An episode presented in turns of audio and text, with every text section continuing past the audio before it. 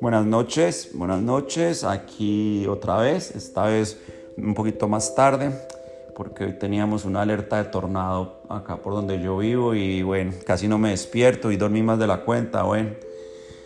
Yo sé que hay muchos que me están haciendo la competencia, pero estamos salvando el mundo, quedarnos dormidos, como dicen por ahí.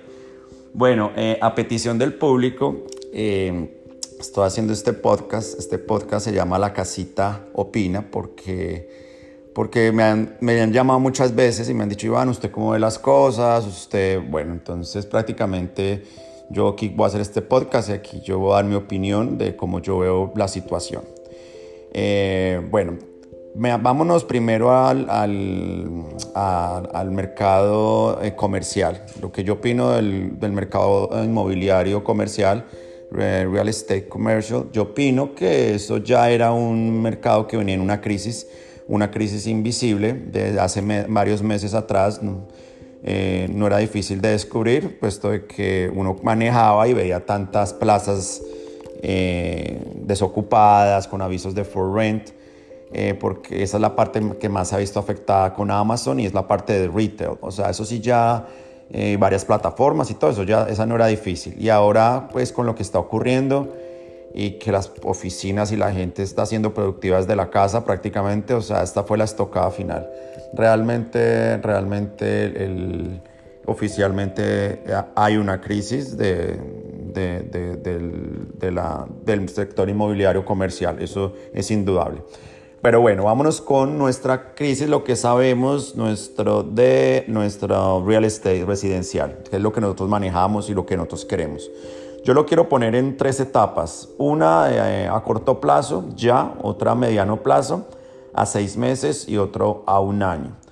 Eh, a ver, ya, el, el mercado ya ahora mismo, ¿cómo está? El mercado ya ahora mismo nos pararon en seco eh, los wholesalers o digámoslo ventas al por mayor como manejo yo, que yo también soy un wholesaler, se nos afectó de una porque nosotros manejamos la especulación y la liquidez del mercado, ¿me entiende? Cuando esto ocurre, lo primero que hace la gente es guardar su, su, billete y ahorrar la plata y nadie quiere especular. O sea que automáticamente esto, esto se frenó. Eh, los fix and flip que es la gente cuando arregla las casas y las vende en un periodo de, haciéndole un, un, target a, los, a la gente que son primeros compradores, esta gente también se, vio, se ha visto afectada en sus compras y obviamente ahora cuando van en sus ventas eh, se van a ver afectados. Yo me vi afectado directamente en eh, propiedades que, que, que, los, que la gente no quiso comprar, se arrepintieron o en los avalúos ya uno empieza a ver que empiezan a bajar con la tendencia a la baja.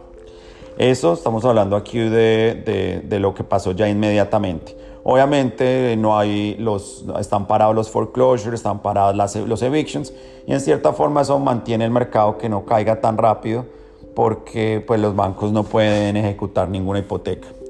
Bueno, eso a, a corto plazo. A mediano plazo, yo lo llamo el despertar. El despertar, ¿por qué? Porque es cuando ya se acaban las ayudas del gobierno, del unemployment, de todo. Es cuando ya la gente, toda esta gente que está eh, desempleada, empiezan ya a, dar cuenta que no les va a llegar el chequecito, de que les falta la comida en la nevera.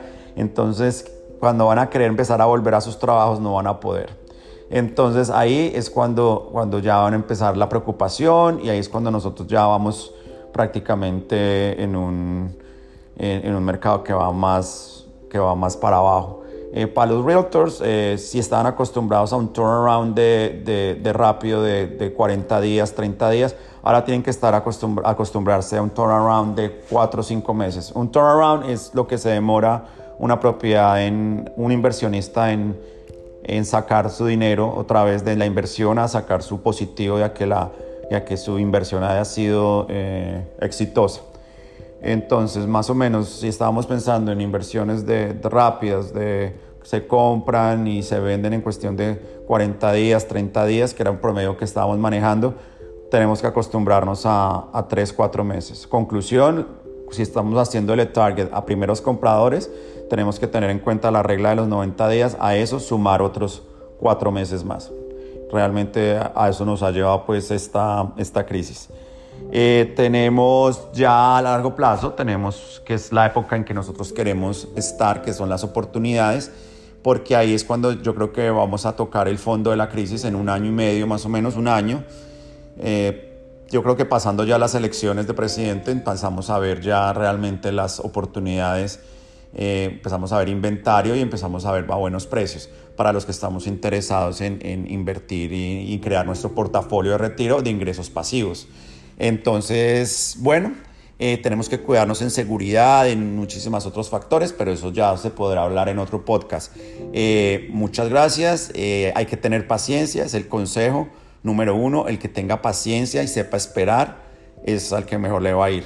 Entonces tenemos que no nos podemos desesperar que van a llegar muchas muy buenas oportunidades y ese es mi objetivo de mis podcasts, que todos nos eduquemos para cuando yo ya empiecen a recibir mis llamadas y van, les tenga la oportunidad, ya sepan exactamente de lo que les estoy hablando. Para eso realmente es que yo quiero eh, eh, que ustedes se eduquen un poco más y yo les pueda ayudar de una manera informada, relajada. Yo no preparo nada, yo realmente yo digo lo que yo lo siento así con ustedes y muchas gracias por oírme. Entonces nos vemos para el próximo, ¿listo? Entonces ya saben, esto es lo que yo opino, hay que tener paciencia que de esta nos levantamos todos. Muchas gracias.